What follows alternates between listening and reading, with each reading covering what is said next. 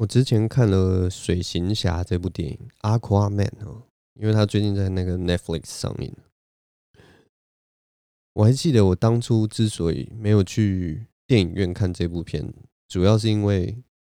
我在看另一部电影的时候看到了《Aquaman》的预告。刚开始那个字幕打出来的时候，我非常兴奋的，就觉得哇，这个东西应该蛮帅的，应该蛮酷的。Aquaman 呢？Aqua。对不对？水耶，感觉就是那个很像那种李小龙的那种感觉，like water, my friend，要跟水一样，我们要跟水一样有有这个柔软的力量，然后也能成为一个坚韧压倒性的力量。Aquaman，怎么想都觉得这个东西太屌了。结果没想到我看到那个里面的这部电影的时候，马上就完全没有带入我的情绪，完全没有办法带入我的情绪。里面是这样啦，就是它里面有讲到一群一个阿瓜曼他们那个种族的人，那个种族就是亚特兰提斯人哦。那讲亚特兰提斯，大家可能想的很神秘，很像什么某种很厉害的文明，的确是很厉害的文明，其实跟黑豹有点像，只是他们那个族群的人啊，全部都是鱼人，所以他们除了贵族以外。贵族就是你知道，就是高贵嘛，所以就是也能在路上呼吸，这样像小美人鱼一样。可是如果像一般的那种虾兵蟹将的话，他们是不能到路上呼吸的。所以当他们的那个部队要到浮出海平面的时候，他们全身都要穿着像那个像那个太空战斗服，要像太空人一样，要穿着一个特殊的服装，然后那个太空战斗服里面要灌满着水，这样他们才能呼吸。应该是海水啊之类的，所以呢，我看到那一群人就是开始跟那个我们的水行侠阿夸们打架的时候，我不知道为什么，我就开始觉得有点滑稽，你们知道吗？就我好像看到那种日本很早以前的那种什么什么超人战队或太空战队，他们每个人都要穿着一个很有趣的一个装扮，所以我一开始的那个写实的代入感。就已经被破坏掉了，因为这，你想想看，在地球上又不是什么外星科技，在地球上居然有一群人就是穿成这个样子，真的是太奇怪了。然后接下来还有另一个问题，就是他们用的武器，他们用的武器就很像那种一九八零年、九零年那种星际大战会拿的那种很奇怪的武器，或者是像大家不知道有没有看过什么第五元素，他们里面。那个拿的枪啊，或什么都超大一把，然后感觉就是有一大堆奇奇怪怪的、很卡通化的一些东西。他们到现在还是用用这种，就是很有设计感、很有造型的这种卡通元素的枪。然后最要命的就是他们从那个枪射出来的东西是蓝色或红色的，类似镭射光的东西。哇，这个我真的是看到，我就是觉得不知道哎，就很难去带入那种写实的感感觉。因为大家都知道，我们就看超级英雄片，其实虽然都是一些科幻的东西，或者有一些多多少少有一些就是色彩缤纷、很奇怪的东西，但是我们其实有的时候需要的是有一点点的写实感，你必须让人家相信这个世界这样子。所以我看到那个劲装啊，跟他们拿着那个水枪在路上这边 biu biu biu biu biu 嘣嘣嘣 biu biu biu biu，我就真的没有办法哎，完全完全。没有办法带入我真实的情绪，所以我那个时候看到那个预告片，我就觉得太瞎了，然后所以就决定就觉得没有很有吸引力，我就没有进院线片看。那现在他就是上了 Netflix 嘛，那我就想说刚好就是有时间了。我对超级英雄片其实都没有什么偏见的。我最近看那个呃，也有去看那个什么《汪达与幻视》哦，也是看得很开心的，那也是一个很厉害的一个作品。那总之，我就是看了《阿夸曼》这部电影。那看完整部片，其实就是啊，就是一个中规中矩的超级英雄电影啊。它也不是说就是多神作这样子，但但你要说不好看，哎，其实也是蛮好看的啊。它也是有把一些事情交代得很清楚，然后那个场面也是很大，然后也是有那种巨大怪兽之类、大水怪之类，然后你看了就会觉得哇，好爽啊！这样，我就是一个很简单的一个一个直男呢，大概就是这种感觉。但其实里面啊，整部戏啊，最让我印象最深刻的，其实是一开始的那个背景的场面。那到底是哪里让我印象深刻？其实他是在在一开始他在交代背景的时候，他就给我了给我一个很大的问题，然后在我看这部片两个多小时的时间里面，我就一直在想这个问题，一直在想，一直在想。那我跟大家稍微解释一下，他一开始的到底是什么样的场景会让我出现这样的疑问？他一开始就是在讲说有一个尽忠职守的灯塔管理员，然后他在一个风雨交加的夜晚里面，啊，走出他的灯塔，然后把门锁上，然后正要回他温暖的家中的时候，他就看到不远处的礁石上有一个打扮像是那种夜总会舞女的女人。倒在那边，那是一个非常奇幻的一个景象。一个穿着那种银色亮片装，那种夜总会舞女，真的很像，很像，很像，很像酒店酒店小姐之类的。然后他就倒在那个风雨交加的礁石上。那身为一个尽忠职守的灯塔管理员，他当然就是义不容辞的下去那个礁石，然后把那个女的抱到他温暖的家中。那这个。灯塔管理员他很懂生活哦，他的家真的异常的温暖，你知道吗？就是壁炉有着一个有一团温暖的火，然后有一个柔软的大沙发，然后中间有铺着地毯这样子。然后我已经忘记有没有一只狗了，但那个场景就很很很希望有一只狗在那个旁边。哇，那那个幸福感就整个都满溢出来，它就是一个很温暖的一个场景。那我们这个穿着银色亮片装的这个舞女啊，她的腹部有受了一个很大的伤，这样子，然后就是有在流血，然后手也受伤，也在流血，这样子。那我这个时候，我心里就忽然出现了一个疑问了：如果说是我，或你们也可以想一想，如果说是你们，如果我们在一个风雨交加的夜晚，在那个海边。然后你忽然看到那个岸上躺着有一个腹部受有重伤的女子，然后你当然就是你也要救他回家。然后救他回家以后，你发现他身上有伤，可能是腹部，可能是大腿，可能是属膝部。那这个时候，你敢不敢撕开他的衣服帮他包扎？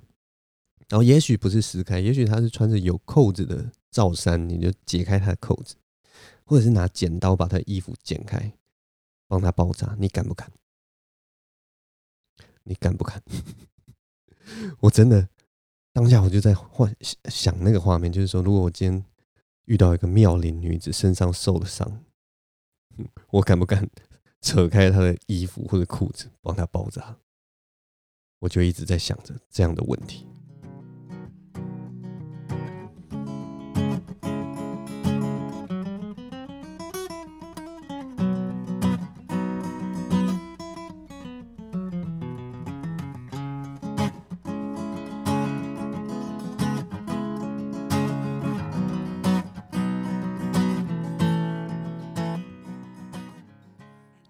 跟你们讲我的答案，我的答案就是我不敢啊！我说真的，我不敢啊！我也不是医事专门人员，所以我我觉得我做到最多就是我利用什么加压止血法，我就拿一团衣服或者一团干净的毛巾，就是先加压，然后可能拿个东西在外面绑一绑，我就算了。我真的不敢把他的衣服剪开，我真的会怕。在这个敏感的时间，还有在这个，就是我我们平常面对这种。男女性肉体的机会没有很多，顶多就是在游泳池边池池边可能有看到这样子而已。如果说真的就是人家受伤，然后你要做这件事情，哇，我真的真的是一个天人交战的情况，我应该是不会敢呐。而且再加上一点，就是其实我又不是医事人员，我我也不是护理人员，我对这种急救的东西完全不了解，所以我可能只是做一个简单粗浅的一个一个步骤，然后我赶快去打电话，然后就把他送上救护车。大概就是这样了，所以刚刚如果说那些觉得自己敢把他衣服扯开的那些人，我佩服你们，我敬佩你们。好了，这就是节目一开始的一个道德抉择。嘿，你现在收听的是张经纬星期四聊以助眠的频道，现在时间是二零二一年三月三号星期三的下午四点二十九分。那这周过得好吗？诶，如果有在长期听我节目的听众朋友，最最近可能就有发现了啊。如果有是在听 Podcast，可能没有发现；那有在听 YouTube，可能发现为什么我这两周都没有录影这件事情。这周一样是没有录影的。那上一周录影是因为那个我的那个录音档出了一些问题，所以我就想说干脆就不要放了，然后所以我就把它直接输出上传。这一周呢，出现了一个意外，我跟你们讲。这周我之所以没有录影的原因，是因为我破相。我不知道啊，最近可能不知道是季节还是我吃了什么东西之类的，我脸上长了几颗，就是那种长在很里面的那种青春痘，然后它就是会会会红肿，然后很痛这样子。然后你知道，就是人都有一个。人都会有一个很奇怪的事情，就是如果你身上有伤口，然后它会有感觉，它比平常的感觉更有感觉的时候，例如说它会有点痛，然后或者是有一种隔靴搔痒的感觉，你就会情不自禁的有一种自虐的方式，一直去摸它，一直去戳它，一直戳它，好像非得它就要痛到某一种程度之后，然后你才不会去碰它，你才会觉得说哇，原来是会这么痛啊，我还是不要再摸了。就是人就是会有这种丘疹的情况。那我脸上长了这个青春痘以后，我就是这么丘疹，我就是一直摸它，一直去戳它，一直摸它，所以它后来就是变得有一点像是呃，里面有点像是有点淤血那样子，所以它它它又出现在我的脸上，所以我现在就有点像是，呃，我自己是觉得蛮丑的啊，就是有点破相这样，所以我这一周就觉得好，我还是不要不要录影来来。不要让你们觉得越看越不舒服，好了，这个东西啊，哎，这个家丑不得外扬的这种感觉啊。总之，这周也没有录音。这周我有一件事情想要跟大家分享，就是呃，我的 YouTube，YouTube，因为我就平常会看 YouTube，然后那个演算法就最近推了一个很有趣的影片给我，然后那个影片的标题叫做“学外语如何毁了我”。我也知道大家就是知道我是外文系的人嘛，所以我看到这个哇，学外语如何毁了我，就会很想要看一下到底是为什么这个人会这样讲。那我看那个呃封面的时候，我就觉得这应该是一个素人的影片，他应该就是只是对着一个镜头分享自己的己见。那不得了，就是这部片呢、看的人还非常多。那我就觉得这一定是有关于一个真知灼见的东西。那里面就看到一个长得很像。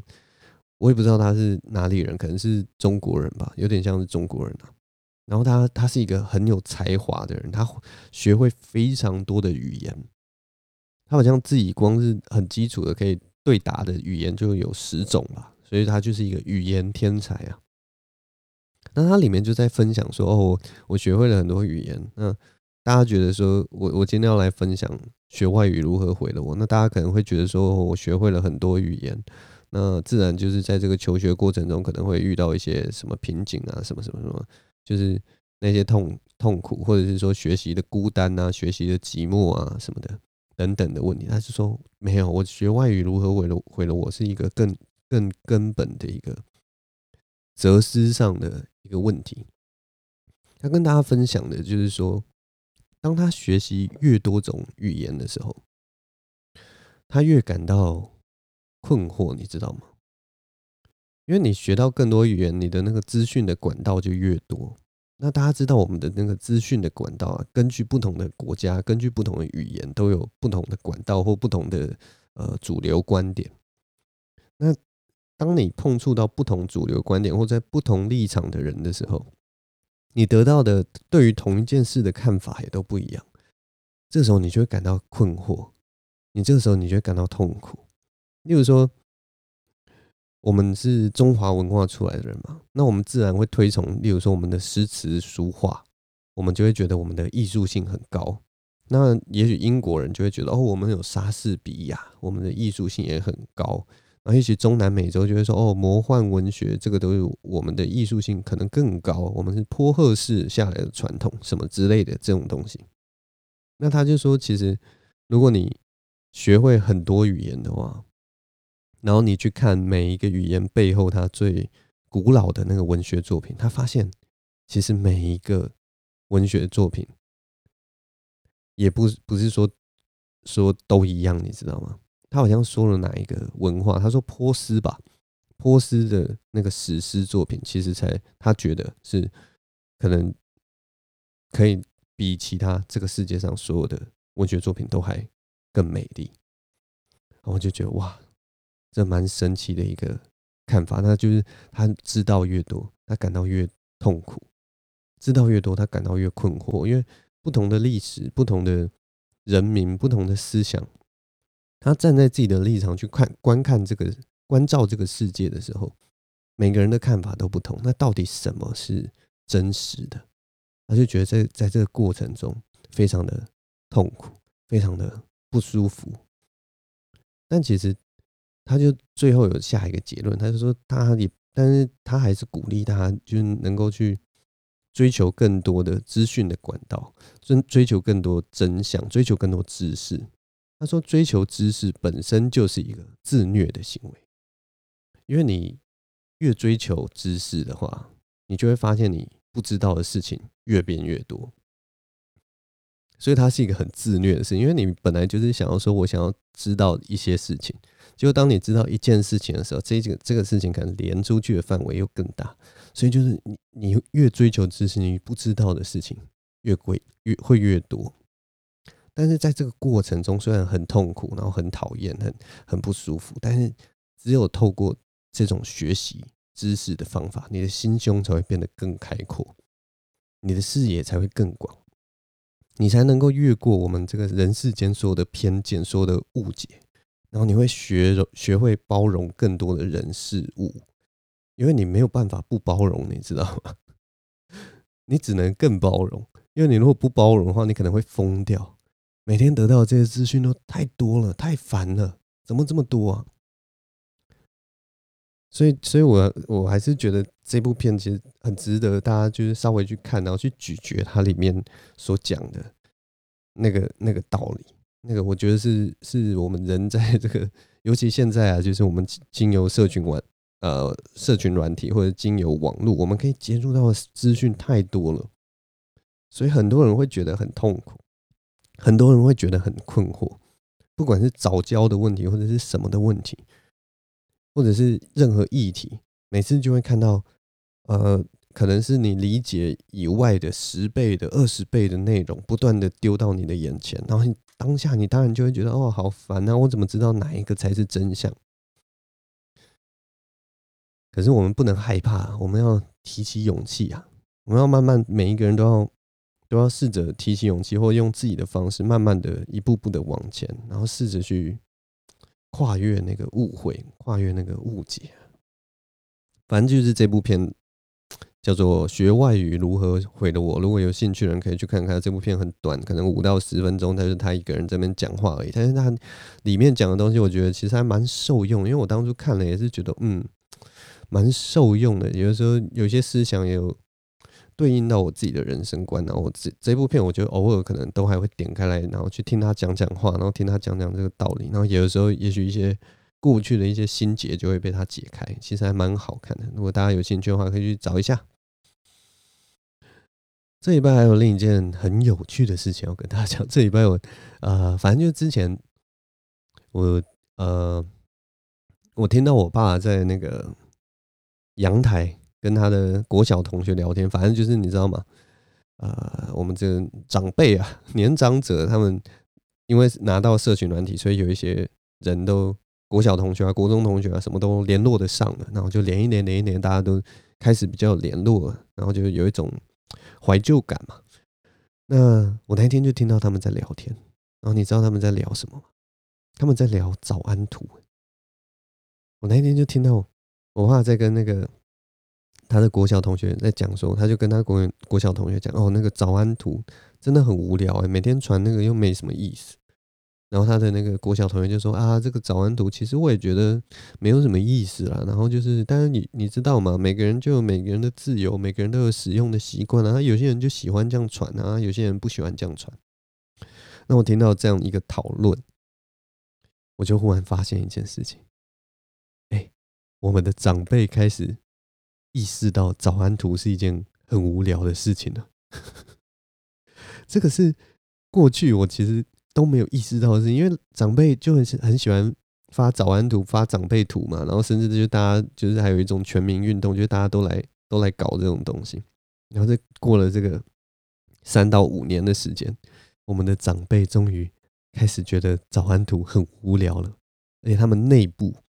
已经开始有人反映说这件事情很无聊了，你知道吗？这就是一个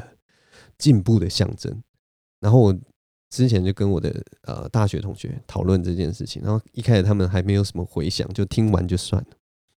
就前一阵子那个朋友就跟我说：“哎、他们好像真的发现哎、因为那个吉新闻，吉新闻就去呃有做一个类似这样的采访，他就在路上找老人，然后去访问老人，然后发现哎、真的有些老人开始觉得早安图很无聊了。然后他们就访问到一个七八十岁的老阿伯，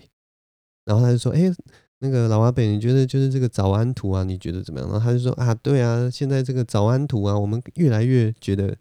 越来越觉得无聊。然后记者就哇，我们遇遇遇到一个进步派的老人，他他也觉得这早安图很无聊。然后他他就说哦，像像什么很无聊？然后那个老人就拿出他手机，他说啊，你看这个像这个莲花啊什么，就是早就已经退流行了。我觉得这个东西啊，就是越来越无聊了。像我我啊。我一般都是收集比较比较新的一些图啊，然后那个记者就会很好奇啊，那你说的是什么样的图？结果那个老人就拿出来一个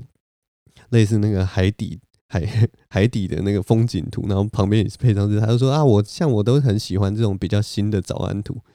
不是吧，阿贝？还是早安图啊？不是吧，阿贝？你根本没有进步啊，你还是喜欢这种。你还是喜欢这种长辈图啊？赶快醒一醒吧！但反正我觉得啊，就是 老人好像已经开始察觉早安图很无聊，在我们这个有生之年，终于可以看到我们的这个 长辈们会慢慢把这个早安图啊，或者是长辈图可以开始减少，我觉得还不错啊。他们的学习曲线其实跟我们刚接触网络的时候有点像啊，不知道大家有没有想到，我们那种小学的时候刚学会 email，也是有一大堆那种转传的 email，就是前面会有什么 FWR 之类，还 F FWD 之类的，我也忘记了。反正就是那种呃信件前面会有转传的这个东西，然后可能就有些是什么诅咒信啊，然后有些是什么呃垃圾的资讯之类的。我们也曾经经经过那样的年代年代，然后大概也是经过呃三四年五六年之后。好像慢慢就比较少人会去做这件没有意义的事情哦。啊，我们终于听到这个老人慢慢觉醒了。啊，总之就是这样，这就有一些社会观察。今天还要再讲一个我觉得比较长的一个故事，我看我能不能讲的比较浓缩一点哦。总之，大家知道我平常就是有在去爬山嘛。然后之前就在应该是二月底的时候，就是有看到一个很知名的那个山友，他叫做雪阳啊，雪阳世界吧。他就是一个呃会拍美照啊，然后很有名的一个登山家。然后他之前就是遇到一个呃很精彩的一个山难，然后他因为他文笔还不错啦，所以他就写了一篇漏斗等的文章，在讲他说这次遇到山难，然后怎么样的克服这样子。然后我就很想要分跟大家分享一下。他的这段故事，呃，总之他呃，我要怎么我要怎么讲呢？好了，我就把一些细节全部都去掉好了。反正雪阳他就跟他另一个朋友，就是他们都是爬了十可能十几年的那种老老的登山客啊，所以他们就是经验也蛮丰富的。然后他就跟他一个朋友两个人。一起去爬山，那他们爬的山当然不是那种很简单、一般的、一般的呃大众的山线，他们就是爬那种比较少人的，因为他们艺高人胆大嘛，所以就去爬那种山。那他们到一个斜坡的时候，就有有到一个类似山顶的地方，然后山顶那边有一个他们叫做啊、我也不要讲什么多多深奥之间，它就是一个断崖，它有一个小小小的一个断崖，就是有一个。断线，那通常他们遇到那个那个断崖的时候，如果要继续往前的话，他们会往后绕，然后再找呃比较平缓的路线，这样绕过那个断崖，其实就没事了嘛。结果他前一秒还在跟他的伙伴说：“哎、你要小心哦，那边好像有一个断崖。”然后伙伴跟他说：“OK 啦，OK 啦。”然后他就眼睁睁的看着那个伙伴滑了一下，滑了一下还不打紧，他就沿着那个边坡就这样直接咻就下去了，就不见了，这个人就不见了。然后我我其实对这种事情发生的那个一瞬间的那个非常有感，因为我常常也是有看到一些虽然是很小的事情，例如说，呃，例如说我手机滑到了滑掉，然后手机掉到地上，或者是说，例如说骑车的时候有东西掉到路上这样子，在那一瞬间，你知道那个那个，因为你集中力完全集中的关系，所以那个你瞬间的那个时间感都会有一种度日如年的感觉。然后同一时间呢，你的心理状态会觉得有一种事情就这样发生呢，就这么简单，就就哇，就这样发生呢。它没有像像那种电影里面，我不知道我们也许已经被电影惯坏了，就是它没有像电影有一种，就是全场忽然大家都慢动作哇，然后你就会看到事情这样慢慢发生。没有，通常在现实生活中，事情发生就是在那一瞬间。然后是用一个很简单、很直线性的方式，咻，就这样发生了。总之呢，他的那个山友就在他的面前滑了一跤，然后就消失在那个断崖。然后过了很快的时间，就听到砰一声落地的声音，类似落地的声音。那听到声音，你知道在山上，其实你听到落地的声音或落下的声音是好事。代表那个断崖没有很高，一下就落地了。最怕的是你下去之后一声都没有，什么声音都没有，那你就完蛋了。什么声音都没有，就代表哇靠，这可能这个断崖可能不知道几百公尺，那你摔下去就是大概就是完蛋了。对，那还好有听到声音。那他就是首先第一个就是说，遇到山难这种事情，他第一个想法就是那我要小心，我自己不能出事。因为已经有一个人滑落了嘛，所以他自己也要特别的小心，所以他就缓缓的向前，都走得很安全的路，然后就亲就大叫问他说：“哎，你还好吗？怎样？”然后听听看有没有声音之类的。总之他后来就有听到声音嘛。那这一开始这个开场，其实我就觉得哇，那个紧张感都起来了，因为就是遇到山难。第二个有趣的点是。有一个我目前还没有办法，呃，就是理性上理解，但感性上还不理解的一件事情，就是他的山友那个时候第一次坠落的时候，他其实是卡在那个卡在一棵大树上，然后他的背包啊，因为卡着大树，所以他基本上人是半吊挂在空中的这样子。那雪阳看到了他的伙伴还有意识，然后还在讲话，他就觉得说好，好像还 OK，没有没有撞到头嘛。嗯，没有失去意识，那所以他就跟跟那个山友说：“好，你先挂在那边没关系，你先不要动，我马上去。”因为他那棵树其实还有一个大概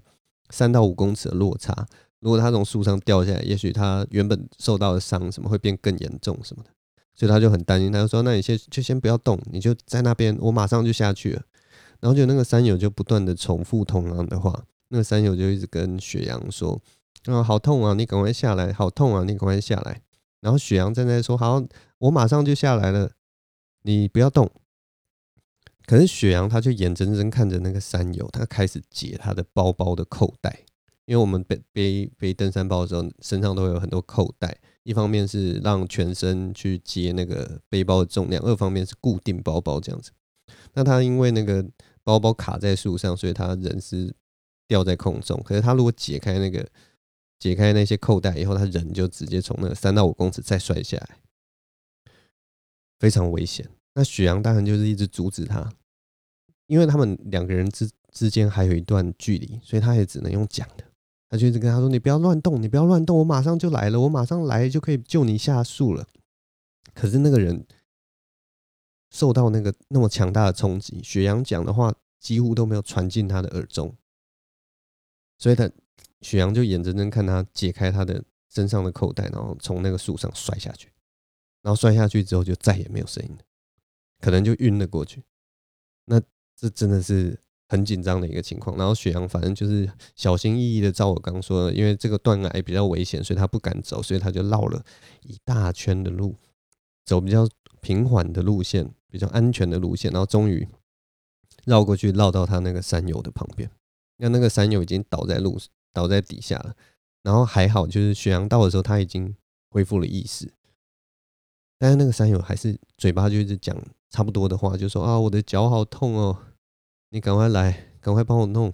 我脚好痛哦，救命啊，好痛哦，啊，雪阳救命啊，就这样不断的重复这些东西。那雪阳过去还好，他就有呃学过急救的一些基本的山难处理道理，所以他就就是先研判地势嘛，然后研判那个目前的情况，然后他因为看他有一点不断的重复同样的话，然后许阳讲的话他都几乎听不进去，所以他就有点怕说他是撞到头。可是我我我呃看文章的时候，我其实是是发现了一个这个，就有点像是我。我刚刚讲的，就是我理性上面是理解的，但是我感感性上不理解。就是人在遇到重大的事故的时候，真的没有想到，就是会人家讲的话你会听不进去，你好像会失去理解人家的呃一个一个能力，你就会不断的讲自己脑中唯一想到，例如说很痛啊，然后呃我什么都忘记了，哦怎么会这样子什么的之类的。然后可是你完全听不出、听不进来，就是来救你的人的讲的任何话。总之，雪阳就发现这样的情况，他也是很怕他呃可能有撞到头之类的。但是他就看一下目前情况，他可以处理的，就是他脚上有一个有一个伤口，这样子，脚上有一个很严重的伤，应该是大腿骨断掉之类的。所以他就开始做一些急救，就例如说他那个血还在一直滴啊，所以他就用止血带绑起来啊，然后会用剪刀剪开他的裤子啊，然后。呃，压一下伤口啊，然后包上，例如说纱布之类的东西固定好，然后再加上就是说，呃，时间渐渐要天黑了，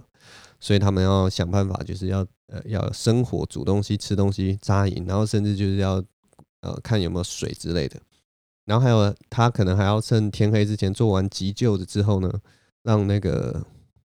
让伤患让那个山友躺好位置，不会再滑落，他还要固定。固定那个伤患，以免他们是在一个斜坡上嘛，所以就是用用那种背带或什么固定好他的身子，不要让他再继续滑落。之后他就要赶快去附近的山头，那边才会有讯号，然后要跟山下的救难队员联络。总之大概就是这样的流程。那呃，这个故事的结尾就是还蛮幸运的，他们在山上就是幸运的在背风的地方过了一夜。虽然是零下的温度，但是他们会生火，所以就他们有生一小团火，所以呃，所以基本上也撑过了那个晚上。然后隔天救难队就运气也蛮好，天气算是不错，所以就直升机很快就来了，然后救难队也很快就来帮助，就人马上就来呃帮忙把人抬下山这样子。然后幸好那个伤口也不是让他失血过多的一个伤口，所以他也幸运的就是。后来也止住了血，然后也撑过了这个晚上，然后下山之后也是恢复得很好。那那个他摔下悬崖到他躺在那个边坡的记忆啊，我们的这个山友他的那个记忆其实基本上也都消失了，因为这个创伤重大创伤的时候，通常人都有这个一个保护的机制啊。总之就是这样一个一个故事。那其实最让我印象深刻，真的就是。前面的那个就是这两点吧，一个就是事情发生的真的是非常的迅速，然后第二个就是说，当你遇到这种重大的受伤的时候，你不但中间的记忆会消失，而且那个中间你做的所有的决定，你所做的所有的应答，全部都会是不合情理。不管旁边的，不管旁边的人怎么去阻止你，不管旁边的人怎么去拉住你。你在那个当下，你都没有办法理性思考，你都没有办法做出正确的决定。因为如果说是常登山的人，他应该绝对知道自己离地可能有三到五公尺，然后如果再经过第二次冲击，可能那个伤伤，呃，他的伤可能会变得更严重，他应该是知道的。但当下，他就是会做出这样的事情。这是当下我听完这个故事，那一天我听完这个故事以后，最让我感到。害怕的一件事情，就是我很怕自己遇到同样的场景、同样的情况，然后自己会做出不理性的行为，让自己遭遭遇到更可怕的危险之中。这是我听完这个故事之后最大的感想。那如果大家想要就是真的好好用文字了解一下这件这个这个山难的故事的话，大家可以去找一下雪羊哈，雪是那个下雪的雪，羊是那个羊妹妹的羊，大家可以去看看那个原版的故事。好了，现在已经录了大概三十六分钟了，我已经讲到我口都渴了。总之，我今天节目就到这边。那我下个礼拜想要试一个东西啦，就是，嗯，下个礼拜我想要讲那个呃《幸福绿皮书》（Green the Green Book） 这一部电影，它在 Netflix 上面有上映。那或者是说，你如果你没有 Netflix 的话，你也可以去看。我下个礼拜想要讲这部片，呃，所以呢，如果说呃看过的人，那就下礼拜大家一起来讨论看看。那如果说，呃，还没看过的人可以趁这个礼拜的时候找一个时间去看这部片，我觉得非常好看，《The Green Book》。嗯，所以就下礼拜我试试看，就是说我这个礼拜先讲，说我下礼拜要讨论哪一部片，或者是呃我想要讲哪一部片，然后大家如果可以去看的话，这样听起来也比较有共鸣，然后我也比较不会爆到雷嘛，对不对？所以就反正我下礼拜要讲。The Green Book 幸福绿皮书哈，那如果还没看的人可以去看看，那下一拜再来听我讲，大概就是这样了。那我们这一拜就先录到这边，祝大家接下来新的一年都能过得很好，嘿嘿。好了，谢谢大家的收听，我是张经纬，我们下周同一时间再见了，拜拜。